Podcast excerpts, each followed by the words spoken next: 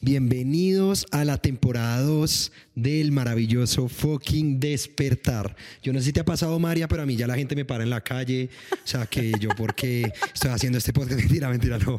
Pero si no sabes. fuiste famoso, yo te dije. Te dije que te prepararas porque el día que manifestamos esto te dije vas a ser famoso. no, mentiras. Pero la verdad, sí hemos recibido unos comentarios muy lindos de personas que nos han escuchado. Entonces, siempre estamos súper abiertos a que nos den su feedback, que nos digan qué les gusta, qué temas les gustaría hablar. Nos encantaría eso. Y bueno, hoy estamos muy emocionados porque viene el primer invitado de la segunda temporada. Y queremos abrir esta temporada contándoles por qué tenemos invitados. Y es porque decidimos empezar a abrir estos micrófonos a personas que definitivamente han tenido un impacto en nuestras vidas. Entonces, las personas que van a estar oyendo en esta temporada son personas que o hemos tenido unas conversaciones muy profundas o que nos han dado un gran consejo o han tenido un impacto en la comunidad. Entonces, eh, prepárense porque se viene llena de cosas emocionantes. Y diciendo esto, vamos a presentar a nuestro primer invitado, que es Juan Felipe Gómez. Y vamos a hablar de Pipe, porque le tenemos toda la confianza del mundo y queremos contarle un poco sobre Pipe. Pipe es diseñador industrial, apasionado por el emprendimiento y la arquitectura. Tiene una firma de arquitectos Sebas, que esto me encantó, que se llama Flow Architects y que se preocupa por el bienestar de los proyectos residenciales y de hotelería, por el bienestar. Me encanta. O sea, eso ahí ya empezamos bien. Ah, bueno, además estamos en la casa del man y la casa es demasiado cool, es muy bienestar. Total, es bienestar absoluto. Es, y bueno, dentro de los intereses de Pipe está la lectura. Hoy nos va a compartir información súper importante de cosas que él ha leído y que ha recopilado. Y esta lectura, pues digamos que dentro de sus intereses está el desarrollo personal y la psicología positiva. Entonces, Pipe, bienvenido. Gracias, gracias por acompañarnos y por tu generosidad al querer compartir toda esta información con nosotros y con quien nos oye. Chicos, qué nota. Primero que todo, mil gracias. me siento honrado, estoy feliz de verdad de, ser el primer invitado de esta, de esta temporada. Em, feliz porque em, la conversación o el tema surge de una manera muy, muy fluida, muy intuitiva. Eh, el motivo por el cual yo estoy invitado en este podcast, ya no sé si me invitaron o yo me invité, no me acuerdo. Creo que fue eh, no sabemos, pero fue una noche de una conversación magnética eh, espectacular en donde eh, esas conversaciones en las que uno se siente reflejado, identificado, en donde uno es espejo y uno le está hablando a la otra persona, pero uno se está hablando a uno mismo, o sea, de una magia absoluta. A partir de esa conversación, pues se surgió el tema.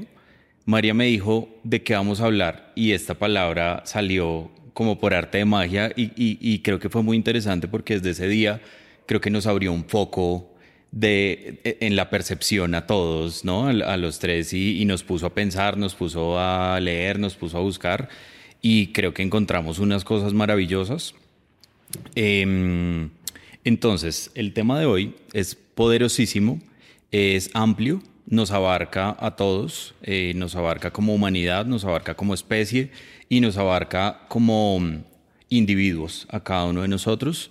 El tema que escogimos para el día de hoy es la conexión de las expectativas con la felicidad. Damn. ¿Ah? Damn right.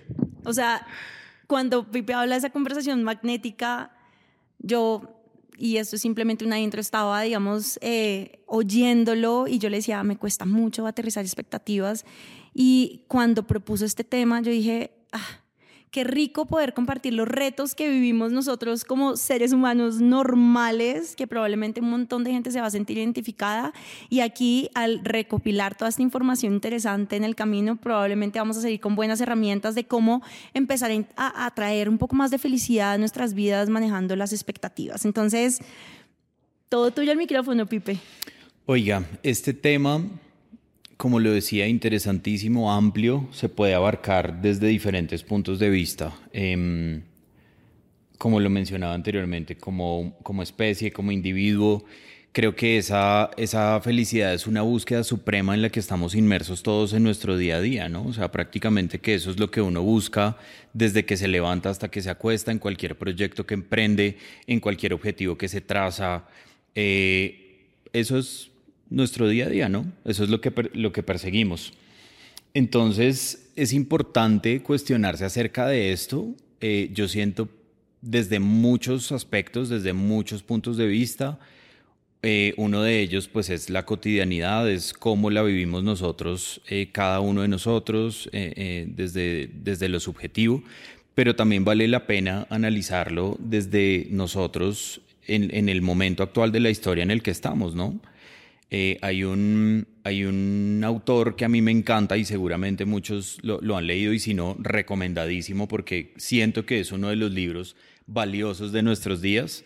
Es un libro que se llama Sapiens o en español de Animales a Dioses de un, de un autor israelí que se llama Yuval Noah Harari. Entonces es un tipo que hace un recuento extensísimo de las seis especies de humanos que han habitado la Tierra en los últimos 100.000 años y por supuesto dedica eh, especial atención pues a nosotros que somos los Homo sapiens y habla de un montón de cosas, de cultura, de desarrollo tecnológico, de eh, en qué momento estamos, ¿no? El, tipo habla de que estamos en, el, en la cúspide de la civilización.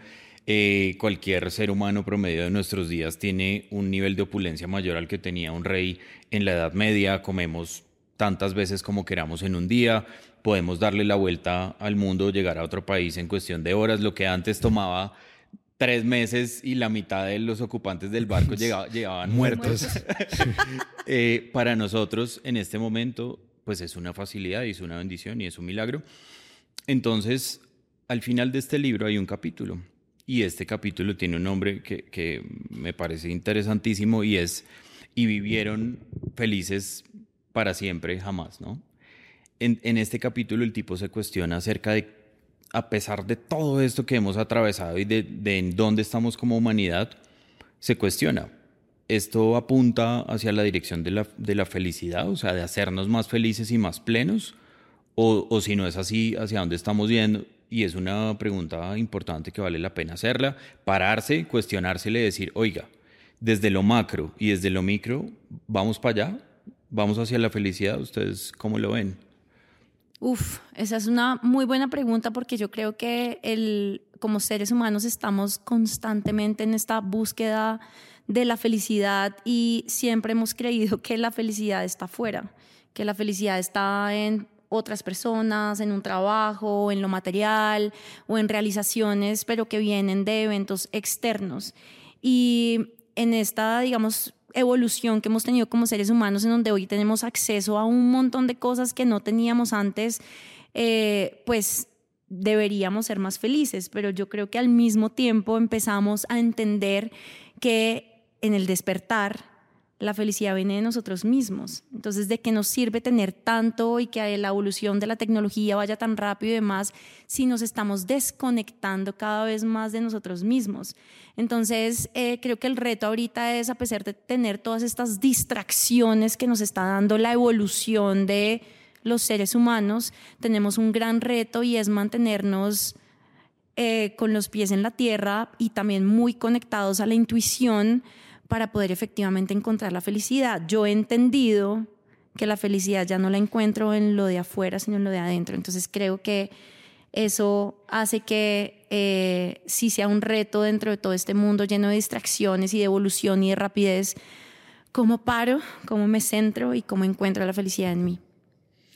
Me encanta y no sé, o sea, hay un tema que Pipe me explotó la cabeza volviéndome a releer ese capítulo de ese libro de Sapiens y era él diciendo, sí, la felicidad pues verdad es interior, es más, el concepto del budismo es como no busque lo externo, sino busque lo interior, pero la felicidad es solo un sentimiento. O sea, estar en búsqueda de la felicidad no tiene ningún sentido porque la felicidad es un sentimiento, la tristeza es un sentimiento, el aire es un sentimiento, simplemente te pasan y ya, lo que uno tiene que construir es algo que le haga sentido a uno y eso es lo que en teoría te traería felicidad porque estás construyendo y caminando hacia allá.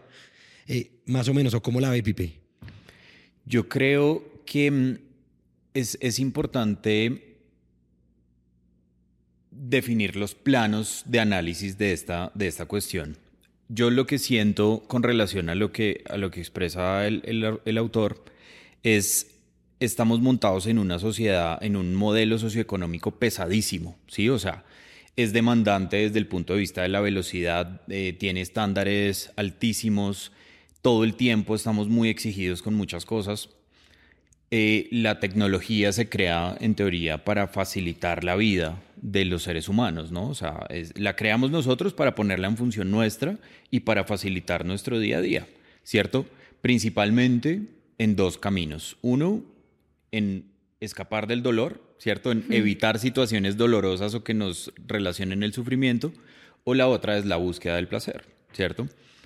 Em, desde este punto de vista, hemos sumado a todo este desarrollo tecnológico y cultural, hemos sumado cosas como por ejemplo las redes sociales, esto es un poco cliché mencionarlo, pero las redes sociales son de las cosas que más generan expectativas, ¿no? Entonces, ¿cómo debo verme, ¿no? ¿Cuál es ese estándar de belleza actual? ¿En dónde debería estar yo en este momento de mi vida para mi edad? Si soy un hombre, si estoy cercano a los 40, ¿qué debería haber hecho, ¿no? ya me tenía que haber casado, ya tenía que haber comprado la casa, ya tenía que haber viajado por el mundo, ya tenía que haber hecho especialización, ¿no? Entonces, cuando yo veo eso, yo puedo empezar a crear una, un sentido de insuficiencia, ¿no? A crear una, una, oiga, ¿qué hay de malo en mí que yo no estoy allá? ¿Cierto? Eso produce dolor, eso produce, eso lo empieza a aislar también a uno de ciertas maneras. Entonces, la gran pregunta es cómo, de qué otras maneras se empiezan a crear estas expectativas. Ejemplo, cuando hay una ruptura nos enseñaron que teníamos que llorar, ¿sí? O sea, así no sintamos el dolor, lo sensato es que ante una ruptura, un duelo una situación similar, hay que llorar, tienes que sufrir. Pero ¿qué pasa si hay otras maneras de manifestar también esos, esos sentimientos, como tú lo decías, ¿no? Uy. no me mató. O como...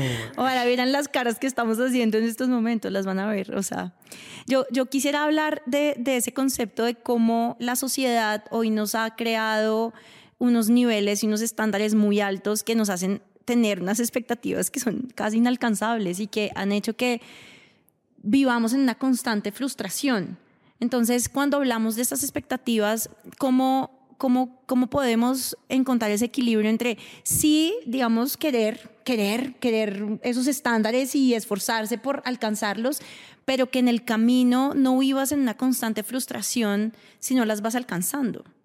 Además, porque las expectativas son muy, son muy, o sea, son muy graves. Porque una vez está hablando con un amigo y el amigo le dice, oiga, yo no sé, yo ya compré un carro y uno ya con el corazón de ansiedad, puta, yo no he comprado un carro, yo me gasté todo en botellas de aguardiente, yo la hice mal. Y no tiene sentido porque todo el mundo está haciendo su camino como lo tiene que hacer. Pero, pero, pero esa expectativa de la sociedad, la expectativa de los papás, toda esa presión que le pone a uno, pues crea al final como que sí, que uno mismo se crea expectativas que no tienen ningún sentido porque puede que ni siquiera estén encaminadas a lo que uno le gusta o lo que uno realmente quiere. Simplemente es la expectativa y, eso creo que es, pues cuesta mucho. Por eso es que somos tan infelices. Y también, y también hay una cosa muy importante y es listo.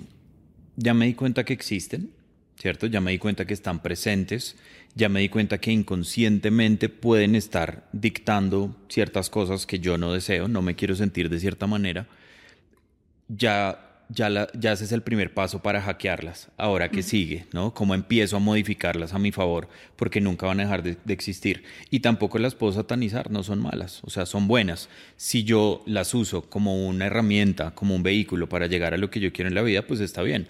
Ahora lo único que tengo que hacer es aprender a administrarlas. Entonces, quiero hacerles una pregunta y es, ¿ustedes cuál desde este punto de la conversación, ¿cuál expectativa que han tenido o tienen en este momento tienen la información necesaria para leerla en este momento y decir, eso es una expectativa no resuelta, es una expectativa mal, mal administrada, la voy a coger y le voy a dar la vuelta. O, sea, ¿pueden interpretar alguna en este momento? Yo quisiera, no, no exactamente en este momento, pero sí quisiera como contárselas como anécdota y fue un gran manejo de una expectativa que creí que debía tener por la sociedad o por eh, temas, digamos, muy impuestos de nuestra cultura, pero que al liberarla yo sentí una conexión muy grande con mi libertad y al mismo tiempo con la felicidad. Entonces, em, yo creo que eh, lo hablo desde mi perspectiva de mujer, en donde eh, pues estamos en una sociedad que nos forza muchísimo a establecer una relación desde jóvenes y el siguiente paso es casarnos y el siguiente paso es tener hijos y pues esa era la expectativa que rodeaba a mi generación y yo siempre fui un poco rebelde a mi generación, pero pues tenía en ese momento una pareja que sí o sí quería casarse y tener hijos y tenía mis amigas que tenían o un poquito más de años o un poquito de años menos o más y eran como obsesivas con el tema y yo en un momento dejé que esa expectativa de la sociedad me permeara. Sí, total y de hecho dije, ok, entonces ya será el momento de casarme con este personaje o será el momento de, bueno, voy a ir al médico a ver si todavía puedo tener hijos o qué pasa y efectivamente llegué al médico y la expectativa del médico también desde la óptica de la medicina es como, señorita, se le va a hacer tarde y yo llegué a un momento donde estaba completamente abrumada con el tema y salí y era un conflicto muy grande porque era y, si, y, que si todavía me hace falta viajar y conocer más gente y vivir más mi libertad y mi vida, pero la sociedad y todo me está diciendo que lo haga ya. Y en ese momento hice una llamada a mi mamá, que tú estabas hablando ahorita de las expectativas de los papás, porque pues esa es una gran influencia sobre nosotros. Y yo llamo a mi mamá y me dice como, a ver, hijita, cálmate. Tú sabes que si tú no quieres tener hijos, no tienes que tener hijos. Oigan, para mí haberme, haber oído esa frase fue quitarme un peso de encima, pero toneladas de mis hombros. Y a partir de ese momento decidí vivir mi vida en absoluta libertad. Obviamente eso trajo como consecuencia acabar esa relación, que yo tomara decisiones de no tener hijos, yo no estaba obligada a nada, me quité la expectativa y decidí soltar y dar la rienda suelta a mi vida como tenía que llevarse y eso produjo mucha felicidad. No una felicidad constante, eterna, por siempre, pero sí una dosis de felicidad y de libertad alta. Entonces, esa es mi anécdota con respecto a las expectativas. Muy linda, muy linda. Pues yo lo he hablado un poco, como les decía, creo que la expectativa más grande que yo he sentido y lo sentía más en el día a día es eso, cuando uno habla con o en las redes sociales que tal persona a los 28 años es billonario y uno viendo cómo paga la tarjeta, hace un avance con la tarjeta de crédito para comprarse un GameCube, como que nada de esas vainas tiene sentido. Y no es como yo estoy desperdiciando mi vida, pero en verdad son expectativas que no son reales, porque además ni siquiera sabemos si la vida de ese billonario es feliz o si eso es lo que uno quiere. Y yo creo que esa es como la parte más importante si estamos hablando como expectativas y el camino y la conexión que hace la felicidad es uno saber pues como que creo que es lo que queremos explicar hoy, hacia dónde van y ese propósito es como lo más importante porque de ahí van a ser unas expectativas, pero suyas, que esas son las que son como sanas, saludables, porque son creadas por uno por los motivos correctos, no por los motivos que no son. Por los motivos correctos, eso me encanta. Oigan, ustedes tocan un, un punto que me, me acuerda a un documental que vi este fin de semana, eh, otro recomendado, Stutz se llama. Es un documental, está en Netflix y es, em, digamos, el retrato, lo hace Jonah Hill, yo no sé si les suena el personaje, que es un actor, un actor eh, judío, tatuado, gordito, eh, está en películas maravillosas. Sí, el de Superbad. Exacto. Eh, Wolf, of Wall Street. sí. entonces, el documental retrata la vida, el personaje de Phil Stutz, que es su psicoanalista, y pues recrea un poco toda esa experiencia y toda esa conexión que ellos tienen en cinco años de, en su eh, momento de terapia, pues. Y es bellísimo. Y el, y el recurso que usa para la narrativa es que estos manes llevan unas ideas poderosísimas unas metodologías y unas herramientas, las llevan a unos diagramas hechos, bocetados en medio de la consulta a, mano alzada. Además es bellísimo porque Phil Stutz tiene Parkinson, entonces parte de la belleza de esa narrativa es cómo el man dibuja ¿no? y, le entrega al final a, los pacientes eso como una herramienta para que se lleven y, y reflexionen y todo este rollo. Mencionan un montón de herramientas. Hay una que me quedó sonando un montón, y esta se llama El Reino de la Ilusión. ¿En qué consiste el reino, reino de la ilusión? Todos tenemos probablemente de nuestra niñez o de algún momento eh, de nuestra vida, tenemos algún punto de dolor, alguna frustración, algún vacío, alguna herida. Y ese reino de la ilusión es una construcción de esa em, realidad superior eh, construida a partir de esas, digamos, influencias externas o esos deseos internos también. Entonces creamos un lugar o una imagen y pensamos que al momento de llegar a esa, a ese, a esa imagen, todos nuestros dolores se van a sanar, ¿no? Todo, todo va a quedar atrás porque vamos a llegar al lugar ideal en donde no hay dolor. Entonces, hay, una, hay un, pedazo de las vidas de todos nosotros en donde llegamos a ese tipo de situaciones. La mía, por ejemplo, fue un viaje, ¿no? Un viaje que soñé toda mi vida y, era un viaje de transformación y era un viaje de irme a mochilear por Europa seis meses en donde creía que me iba a encontrar y me iba a transformar. Y sí, pero eso se dio mucho después. Sí, o sea, no se dio en el momento. expectativas one to one. Yo vine a entender el valor de los momentos que había vivido mucho después. ¿sí? Y, aquí hay algo mágico que me gustaría que, y el otro día tuvimos una conversación bellísima el otro, eh, acerca de eso con Mariale y, fue como a veces no, no estoy 100% presente y me pierdo de cosas, ¿no? Era en mi caso. Eh, pero hay una manera mágica que les vamos a tirar ahorita al final de recobrar esos momentos y, hay un capítulo del podcast que me encantó que es el de los saltos cuánticos y, creo que todo conecta y empieza como todo a amarrarse. Entonces el rollo con el rollo con este reino de la mm, este reino de la ilusión es no, no hay que apegarse o no hay que conectar esa, esa, ese dolor o esa necesidad de sanar ese dolor con esas ilusiones o con, esa, o con esas expectativas imaginadas, ¿no? Son cosas diferentes.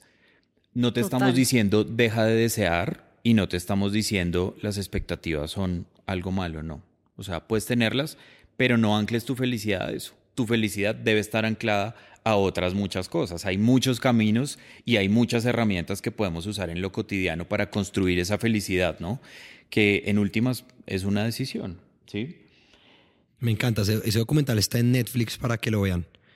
Stutz. Buenísimo.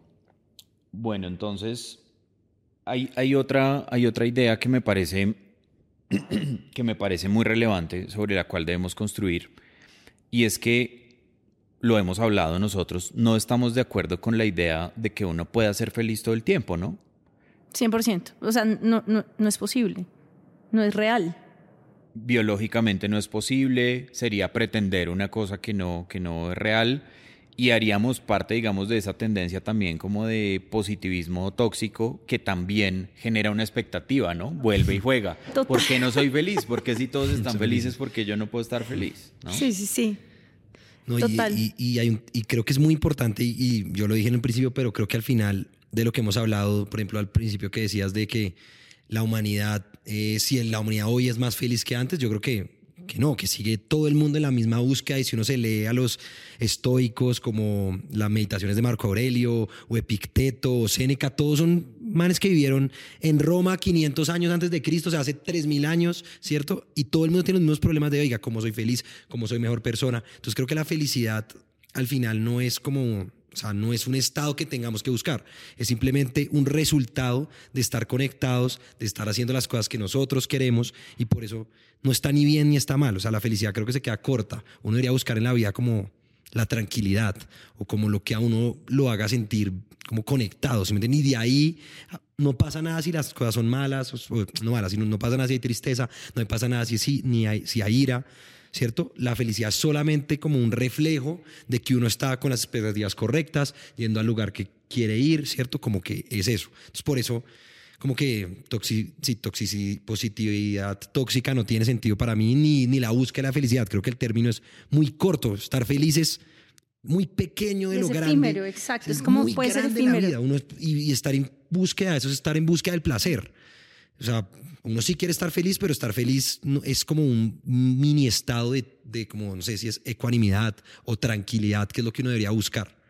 Y ahí, cuando estábamos hablando de, de no está mal tener expectativas y que tú dijiste, tengamos las expectativas desde la perspectiva correcta, no es del miedo que me impone mi entorno o que me impongo yo mismo por no estar alcanzando lo que está haciendo el resto de la gente, sino desde el amor propio, desde decir hacia dónde quiero ir yo, eh, quiero dedicarle más tiempo a mis meditaciones o quiero dedicarme más tiempo a mi ejercicio, a mi bienestar. Entonces, esas expectativas son súper sanas, pero hay un punto que se me vino ahorita a la cabeza y es mucha de la frustración que nos generan ciertas situaciones es que puede ser que la expectativa esté clara y puede ser que en algún momento vayamos a lograr llegar allá, pero es el camino y no tener control sobre lo que pasa en el camino que nos genera mucha frustración también.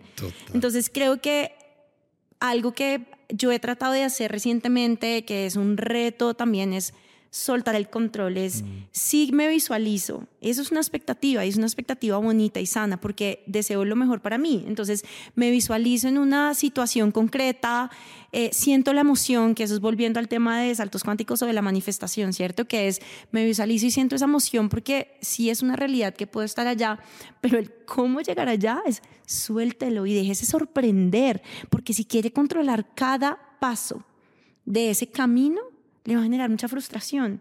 Entonces, cuando uno también se deja sorprender, como este wow factor, donde te llega una llamada que no esperabas, te llega una propuesta que no, todos esos momentos generan felicidad, esas synchronicities al final también son como de esas sorpresas gratas que la vida te trae y son momentos de felicidad importantes. Entonces, si logramos como desapegarnos de ese control, probablemente vamos a tener más momentos de felicidad. Y es que ahí vuelve al mismo tema, o sea, control es expectativas, porque es que tiene que salir de la manera Acuérdate que, que la expectativa quiero. también puede ser hacia dónde vas de una forma desde el amor, como tú me lo dijiste. Exacto. El control de cómo llegar. Pero exacto, pero si tú como a mí lo que me gusta es que tú dices suelto el control y me disfruto el camino, ¿cierto? Porque al final pues no estás es que es que tiene que ser mañana, si mañana llueve me va a poner rayado, si no me sale, eso no tiene sentido.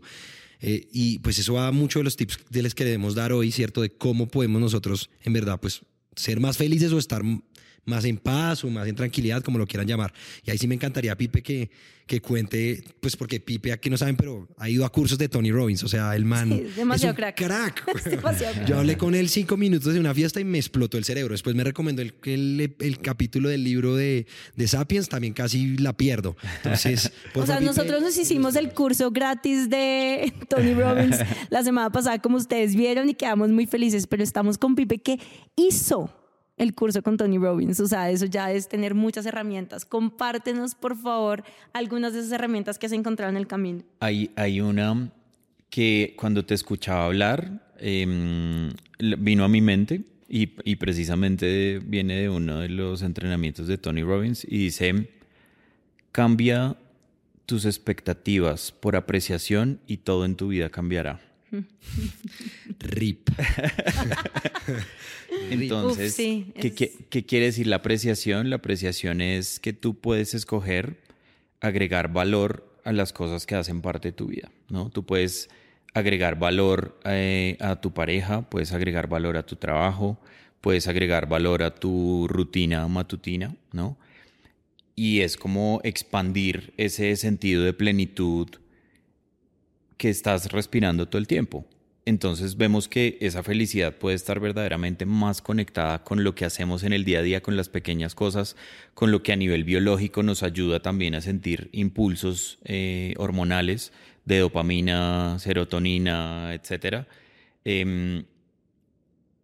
más que algo que vamos a encontrar cuando lleguemos a, qué sé yo, al Everest o, que- o no sé a dónde, a lo que cada uno sueñe. Entonces, esto, bueno, y hablaban de, mis entrenamientos. los entrenamientos han sido una nota. Llevo un poco más de un año en eso. Ahorita empiezo una segunda etapa que se llama como Leadership Academy y es para empezar a entrenar eh, personas en, todo este, en toda esta estructura de conocimiento. Pipe, yo quisiera que usted cuente bien eso de apreciar, porque eso fue, eso es demasiado importante cómo usted cambia el chip. Pa' que- porque, o sea, cuénteme por favor, porque le- no, le, no me quedó claro. Miren, ustedes hablaban en el capítulo de saltos cuánticos que uno podía volver al pasado, ¿cierto? Es decir, lo de los saltos cuánticos ya entendimos en ese capítulo que puede ser hacia el futuro, pero también puede ser hacia el pasado, ¿cierto? Total. Entonces hay, hay un punto que yo quería tocar y es el estar presente, ¿no? Que también es algo que es raro, ¿no? En nuestros días, eh, o sea, carecemos de atención Sí, para total. estar presentes en todo. Y, a- y voy a ir allá un poquito más adelante, pero hablemos de esto ahora. Y es, si yo pasé por alto algún momento importante de mi vida, alguna conversación, algún momento especial, por medio de, un, de una meditación de gratitud, yo puedo volver a ese momento y yo puedo agregarle valor. Uy, no, no. Toca salir a meditar después de esta conversación. Entonces- Perdona a todas mis exnovias. Entonces, No entonces, esta info hasta hoy. entonces, entonces piénsenlo de esta manera. En donde no hemos alcanzado plenitud en una relación o en algún momento con alguien que queremos, probablemente estábamos haciendo muchas cosas al tiempo, probablemente estábamos en el teléfono, probablemente estábamos preocupados por lo que nos había pasado ese día o por lo que nos iba a pasar al día siguiente, ¿sí? ¿Cómo hacemos que la apreciación adquiera un mayor nivel de relevancia en nuestra vida? Simplemente con atención. A donde va el foco, va la energía. ¿no? Where Entonces, attention goes, energy flows. That's it. Entonces, puedes volver a ese momento, puedes recordar ese momento, puedes darle toda tu atención y todo tu amor a la persona en ese momento y automáticamente el recuerdo, el valor, la sensación, todo cambia, ¿no? Entonces, ¿por qué es importante la atención? Si no estamos presentes, nos estamos perdiendo parte de la película, ¿cierto? No solo no nos vamos a acordar el día de mañana de lo que vivimos, sino estamos perdiendo el, el sentimiento, ¿no? El regalo que era ese momento, ese momento presente. Hay un estudio, un estudio poderosísimo, también un, un personaje famoso que se llama Daniel Kahneman, es un tipo de premio Nobel y toda la vaina en economía. Entonces el tipo corre un estudio que se llama el estudio del paisaje emocional. Esto es oro puro, muchachos. Esto es una belleza el cuaderno absoluta. anote. Entonces, el estudio, el estudio tomaba a un grupo de mujeres eh, de diferentes países de Europa, de Norteamérica, y el estudio trataba de entender cuál, cuál era el nivel de felicidad y de plenitud que tenían estas mujeres. Evaluaba un aspecto específico y era la relación con sus hijos y el nivel de felicidad que tenían en los momentos que compartían con sus hijos. Entonces, ¿en qué tipo de ocasiones? Cuando iban al parque, cuando les daban sus alimentos, ¿qué pasaba? Que como, y esto es un, algo que aplica a los hombres perfectamente, estoy usando a las mujeres como ejemplo por este estudio en específico, pero nos aplica a todos. ¿Qué quiere decir? Que por diferentes expectativas o diferentes modelos que tenemos en la cabeza, basados en el ego o en, el, o en los que tenemos que sobresalir o ser perfectos en todo, estaba la expectativa de la supermamá, ¿sí? De controlar absolutamente todo al tiempo. ¿Y qué pasaba? Que el momento de compartir con su hijo probablemente no era la cosa más plena, ¿no? Eh, entonces aquí hay algo, mejor dicho, esto lo voy a citar, ¿sí? Porque me parece el highlight más importante de todos. La cantidad de actividades desarrolladas en paralelo estaba disminuyendo la calidad de la experiencia. ¿No? Wow. Entonces, la calidad de la experiencia igual felicidad, igual plenitud, igual conexión con el momento presente. Y se estaba perdiendo. Se estaba perdiendo. Lo bueno es que ya tenemos un, un camino también para recuperar cuando, cuando identifiquemos esos momentos a partir de la gratitud y a partir de la apreciación tenemos como recuperar un poco de eso, ¿no? Buenísimo, buenísimo. María, de mí me gustaría también que compartas un tip, a ver cómo, cómo te sientes más feliz, cómo en tu día a día que nos sirva así para todos. Pues, mira, yo siempre trato de hablar en, en los episodios pasados de, de, de la frecuencia energética porque lo he puesto a prueba recientemente y sé que el día que amanezco de malas pulgas y salgo siendo consciente que mi, mi frecuencia está en estado bajo, no atraigo cosas que me generen felicidad porque al final no es que no las atraiga, sino que no las percibo. No estoy siendo abierta a ese tipo de energía y de frecuencia. Entonces, hoy lo que trato de hacer cuando siento que o tuve un día anterior difícil y hoy amanezco sobrepensando, que eso me está pasando un montón últimamente, sobrepienso las cosas, entonces trato de venir al presente, como Pipe nos dice, o sea, estar en el presente es la clave. y se hace por medio de la gratitud. Lo hablamos en nuestro último episodio. Y lo he puesto en práctica. En todo este break que tuvimos entre la primera y la segunda temporada, he tratado de empezar mi día con una buena caminada y oyendo manifestaciones, de afirmaciones de gratitud. Y son esas afirmaciones que me automáticamente me hacen apreciar las cosas que hoy tengo en mi vida. Entonces, eh, en vez de preocuparme si hoy estoy todavía en búsqueda de mis proyectos que me dan más, dar más estabilidad económica, pienso que hoy tengo una casa divina y una cama deliciosa en donde dormir. O sea, me enfoco en la abundancia que tengo hoy. Y eso automáticamente me hace vivir, empezar mi día más feliz. Pueden venir retos en el resto del día, pero creo que ese es uno que, que me ha servido mucho. Lo que dijiste estaba demasiado lindo porque más conecta creo que todos los hilos que hemos intentado explicar en el episodio. Entonces, no somos infelices porque tenemos expectativas de ser de X o Y manera. Y hasta que no lleguemos a X o Y manera, somos infelices. Igual cuando llegamos a ese X o Y manera, al trabajo que nos soñamos, con, va a ser feliz cuando tenga novio, va a ser feliz cuando baje 10 kilos, uno cumple esa meta y automáticamente se da cuenta que ni siquiera es feliz, ¿cierto? Pero cuando tú eres feliz desde este momento, es decir, desde el hoy, como estoy, con las cosas que tengo, pues rompes todas las expectativas. Simplemente estoy feliz con una meta, con una visión, con una expectativa de quién quiero ser, trabajando hacia allá, soltando el control. Ese para mí es el secreto de todo, que suena fácil, obviamente es muy difícil, pero sí ayuda a lo que dice María y es encuentren su momento feliz sería mi, mi tip, si es caminar con los perros, con María, escuchando su podcast, para mí escuchar música en la mañana, meditar en la mañana, ese, ese espacio lo ayuda a uno como a estar más, como más tranquilo, más, como dices, vibrando más alto para poder atraer las cosas más chéveres y como gozarse más del presente, que es lo que Pipe también les decía, aprecien el presente, aprecien lo que tienen hoy. Y ahí yo creo que si nosotros, o en mi opinión, si nosotros logramos eso, vamos a ser más, vamos a vivir más plenos Pueden ponerle feliz si quieren, pero más plenos. ¿Qué pasa o qué consideran ustedes que pasa con las dificultades? O sea, podríamos, digamos, filosofar mucho acerca de la felicidad y de, y de la plenitud, pero ¿qué pasa cuando uno está en esas situaciones verdaderamente retadoras, ¿no? que lo mueven, que lo cuestionan, que lo, que lo ponen contra la pared? ¿Es posible encontrar esa felicidad y esa plenitud en esos momentos? Es decir, muchas veces uno puede atravesar una situación y caer en el, en el filtro o en la película de la víctima, ¿no? O sea, uno puede llegar a, identificarse con ese rol.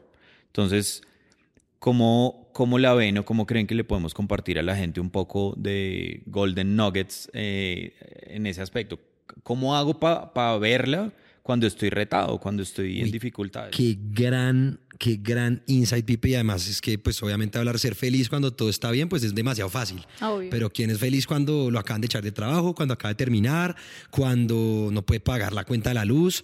Ahí ya es que es el verdadero momento de, oiga, ¿cómo es que voy a ser feliz? Y ahí es un tema que también lo dijo en el curso de Tony Robbins, que a nosotros nos encanta y es alguien que le recomendamos que sigan porque creo que es alguien muy sabio. Él decía, todo es el tipo como uno ve la situación. Es la perspectiva. La perspectiva que uno hace. Es como cambia la perspectiva, porque si uno ve todo eso como problemas, ¿cierto? Es que es que es el, sí son problemas, como que, pero no son problemas, son como cosas que el universo le manda a uno para convertirse en la persona que quiere ser, porque es que es imposible que toda la vida sea felicidad y todo sea un camino. Nadie conoce a una persona que sea completamente feliz todos los días. Es un psicópata y daría miedo.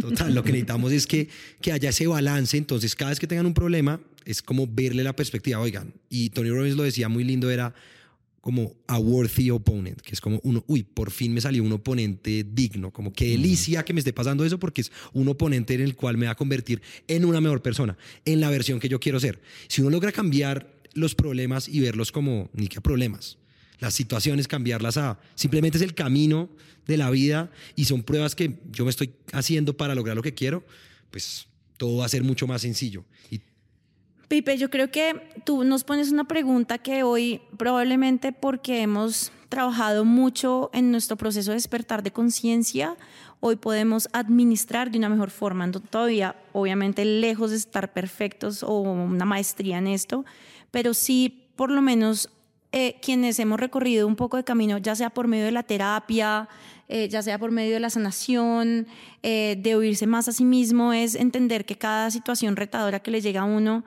sí o sí o te fortalece o te trae un aprendizaje o te está abriendo una puerta para algo que sientes que se, cierra, o sea, desocupas la maleta para dejar que lleguen otras cosas.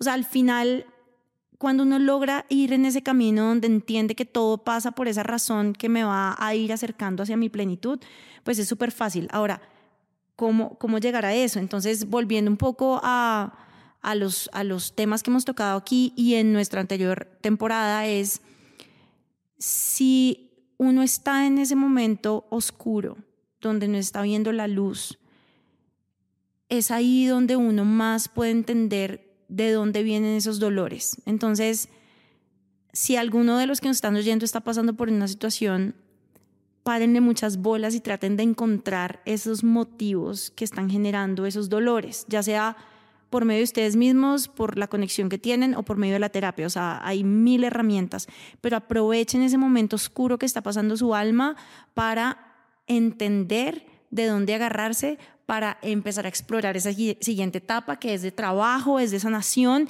y es de volver a ver la luz. Entonces, acordémonos que de los momentos oscuros salimos siempre.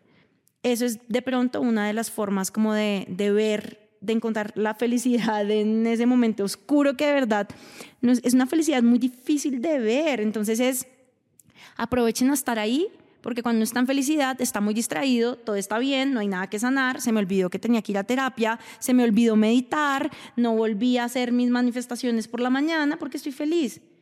Entonces solo lo hago cuando estoy triste. Bueno, si eso solo pasa cuando uno está triste, que no debería ser, aproveche esos momentos y encuentre de dónde agarrarse para sanar. Yo oí hace poquito un podcast que alguien que admiro muchísimo me recomendó, que es de Mo Godat, que fue el Chief Business Officer de em, Google Ads. Eh, una persona que fue absolutamente exitosa a sus 29 años en donde dijo varias cosas que me llamaron la atención. La primera es que a sus 29 años logró tener tantas, tantas, tantos, digamos, logros profesionales, tanta plata que perdió el sentido de la vida y entró en una depresión súper profunda, teniendo su esposa, sus hijos, su trabajo, su todo. Entonces, no porque logremos tan rápido esos, esos temas significa que vamos a ser felices. Primer punto grande ahí. Segundo, dice que una situación por sí sola no va a generar una emoción. O sea, una situación, ejemplo, la lluvia, no va a hacer que yo sea feliz o triste, es la percepción que tenemos frente a esa lluvia. Ay, llovió y se acabaron los incendios en las montañas, qué felicidad. O llovió y tenía que hacer mil vueltas y no tenía sombrilla, qué frustración. O sea, es, es otra vez es el tema de las expectativas. Y la tercera, que es para cerrar y hacer el wrap up de, de ese tema de cómo encontrar la felicidad en los momentos oscuros, es que él nos dice que la felicidad es una decisión. Y nos, o sea, claro, mucha gente dirá, ah, obvio, desde el privilegio es súper fácil entender que está en sus manos ser feliz. No, de verdad está en las manos de cada uno, no porque seamos privilegiados o porque estemos pasando en, en un momento difícil. Él dice que él escribió un libro que lo, lo testió con muchas personas y que tenía un capítulo que decía, happiness is a choice, la felicidad es una decisión, es una opción. Y que en ese momento, como el 10% de la gente cerró el libro y entendió después que de ese porcentaje de la gente que no quiso leer más, había un porcentaje alto de personas que estaban en depresión. Y que era obviamente claro para esas personas que no veían la luz que les dijeras que la felicidad está en sus manos. Después él logró cambiar un poco como la narrativa y hacerles ver que el papel de víctima no nos lleva a ningún lugar y es encontrar esa fuerza que tenemos dentro de cada uno para poder ver dentro de ese momento oscuro lo que hay que sanar para buscar esa felicidad. Entonces, no, ese es como un poco poderosísimo. Poderosísimo, total. la conclusión a la que yo llegaría después de esta charla maravillosa. Exacto, no, y me encantó todo lo que todo lo que diste y creo que pues en este podcast hemos hablado mucho de las expectativas, de cómo cambiar la percepción, ¿cierto? Y, creo que al final se trata de eso, o sea, es, depende de nosotros mismos, porque Pipe lo dijo al principio, es una decisión de todos los días. Si yo quiero ser feliz, no, además de que es una decisión, hay que trabajar por ello.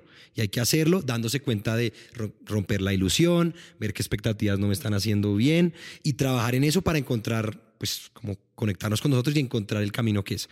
Yo quisiera cerrar esta gran conversación, ¿cierto? Preguntándole pues dos cosas a Pipe. Una, díganos un consejo que usted haría hoy al Pipe hace 10 años? Como, o para, o cualquier, no sé, persona con 10 años menos que usted o 20 años menos que usted, ¿qué diría? Yo diría, estoy totalmente de acuerdo con que es una decisión que se debe tomar diario, o sea, es algo que siempre voy a tener elecciones ante cualquier situación, eh, ante una mala palabra o un mal gesto de alguien, siempre voy a tener la opción de tomarla por el camino equivocado, en últimas afectándome a mí mismo, ¿no? O también puedo tener esa, esa decisión y esa lección y es, la voy a tomar por el camino que a mí más me favorezca, ¿sí? hay, un consejo, yo, yo quiero convertir esa, esa pregunta del consejo en una herramienta, ¿sí? Porque me, encantaría también que las personas se puedan llevar algo como que puedan rayar en un cuaderno y que puedan decir, no necesito ni siquiera 10 minutos de, meditación sin nadie a mi alrededor para esto, sino necesito una servilleta, un pedazo de lápiz y aclarar mis ideas y con esto me muevo al siguiente paso. Esto es una herramienta que se llama una triada, ¿sí? Y, la triada tiene un objetivo y busca cambiar el estado en el que estás, entendiendo que tú puedes moldear tu temperamento, tu vibra y tu frecuencia en la dirección hacia la que tú quieres ir para lograr el resultado deseado, que por supuesto debe estar alineada con ese propósito superior que yo siento también que es el ancla que nos ayuda a pasar por esos momentos difíciles y que permite que todos esos días que nos traen retos, en últimas, el capitán del barco somos nosotros y salimos adelante, ¿no? Entonces, esto consiste en dibujar un triángulo en una hoja de papel, en un pedazo de papel, y alrededor de ese triángulo vamos a escribir tres palabras. Entonces, en la parte de abajo vamos a escribir fisiología. En la parte de la derecha vamos a escribir lenguaje. Y en la parte de la izquierda vamos a escribir foco. Ahí está el santo grial de cómo modifico mi estado para llevarme al lugar al que yo quiera estar. La fisiología es lo primero, ¿no? Y entonces es, es haga un escaneo, obsérvese y si está incómodo, su cuerpo es el primero que lo va a hacer evidente, ¿no? Cómo, está, cómo están sus ojos, cómo está la tensión en su cara, hacia dónde apunta su mentón, qué tan contraída está su, su espalda, su escápula, ¿cierto? Qué tan contraído está el abdomen, está parado, está sentado, ¿no? Yo no digo bien o mal, solo digo escoja lo que le va a ayudar a movilizar su poder interior, ¿no? Entonces, fisiología, primero que todo, segundo lenguaje, y ante estas decisiones que mencionaba que tenemos todo el tiempo, es hagamos ese mismo escaneo y observemos y tratemos de ser un poco más conscientes de las palabras que escogemos en el día a día. Si a mí me preguntan cómo va y yo digo, mm, ahí vamos, ¿no? O si podría estar mejor. No, uy, la que yo más odio es trabajando duro. Pues como que aquí, aquí en la lucha. Sí, selección de lenguaje. ¿Qué es la vida para ti? La vida es lucha, la vida es guerra, aquí guerreando. Sí, sí. Aquí guerreando. o, o, o sea, no, no, no, no quiero decir miente, ¿no? Pero escoge mejor, ¿sí? O sea, y, y ante cualquier situación, ¿no? Tú puedes decir, estoy jodido o estoy pasando por esto y estoy aprendiendo, ¿sí? O infinidad de lecciones que puedes tener en tu día a día. Mm, entonces me parece que el lenguaje es un, escoger el lenguaje es una herramienta poderosísima y al final el foco y es del 100% de la información capaz de recibir eh, nuestro cerebro, hay un 2% que está fuera de lugar, pero hay un 98% que está funcionando maravillosamente, pero escogemos observar el 2%. si tenemos tanto que observar, tanto que movilizar, tanto en qué trabajar, a eso, eso complementa un poco también esa teoría de la, de la decisión diaria, ¿no? de la decisión cotidiana. Eso es. De verdad que se pueden saltar todo el episodio, lleguen al minuto que 40 donde Pipe explica toda esta parte porque esto estuvo divino. Y listo, la segunda pregunta era qué podcast o qué libro recomendaría para la gente que quiera aquí despertar de conciencia o que le haya ayudado a usted mucho en la vida. Wow, buenísima pregunta. Bueno, a mí, me encanta Tony Robbins, pues ya, ya lo he mencionado varias veces. Hay un, una herramienta que él usa que se llama priming Eh, hay muchas versiones de priming, lo pueden buscar en, YouTube. Y, y, esto es algo muy chévere porque a través de una cadena de gratitud, es como una meditación dirigida a través de diferentes momentos, eh, prácticamente que, o sea, yo trato de hacerlo en las mañanas, no, no puedo decir que lo haga todos los días, pero trato de hacerlo varias veces en la semana y me pone en un modo como a por ello, ¿no? O sea, como me permite visualizar eh, todo lo que hay en mi vida y todo lo valioso que es mi vida y hacer un recuento de momentos maravillosos y eso me pone como aquí estoy, es ahora, es hoy, vamos, ¿sí? ¿Cómo se encuentra? Eh, en YouTube. YouTube, Tony Robbins Priming. Eh, Exactamente. Gratitude Meditation, algo así. Exactamente. buenísimo. E, esa, esa, es una. Y bueno, mmm, otros libros. Eh, qué corchada. eh, pues yo creo que nos pusiste varios ejemplos sí, ahí que no, de perfecto. hecho, de hecho lo que vamos a hacer porque tienes una bibliografía súper completa y quiero contarles que verdad Pipe valoramos infinito que te preparaste para este momento con nosotros y nos trajiste unos quotes súper importantes esos quotes los vamos a publicar en nuestras redes sociales. Vamos a estar poniendo en un post de este episodio todas esas recomendaciones que nos hiciste. Entonces, ese libro que Sebas te preguntó al final fueron todos los libros que nos citaste al principio y los vamos a poner en ese post. Entonces, con esto terminamos. Pues, Pipe, agradecidísimos de haberte tenido, de que hayas compartido con nosotros toda esta información maravillosa y este cafecito que nos tomamos antes de empezar eh, y haber compartido además tu casa y habernos invitado. Encantado, de verdad. Mil gracias, mil gracias por traerme. Al contrario, yo me siento agradecido y honrado porque gracias a ustedes pude refrescar un montón de cosas, pude profundizar en un montón de cosas, me gocé la experiencia un montón, fue maravilloso. Entonces, nada, a ustedes. Qué chimba. El siguiente invitado es Tony Robbins, entonces. Nos queremos. No, te vienen invitados un abrazo. muy, muy cool, muy cool. Chao. Chao, chao.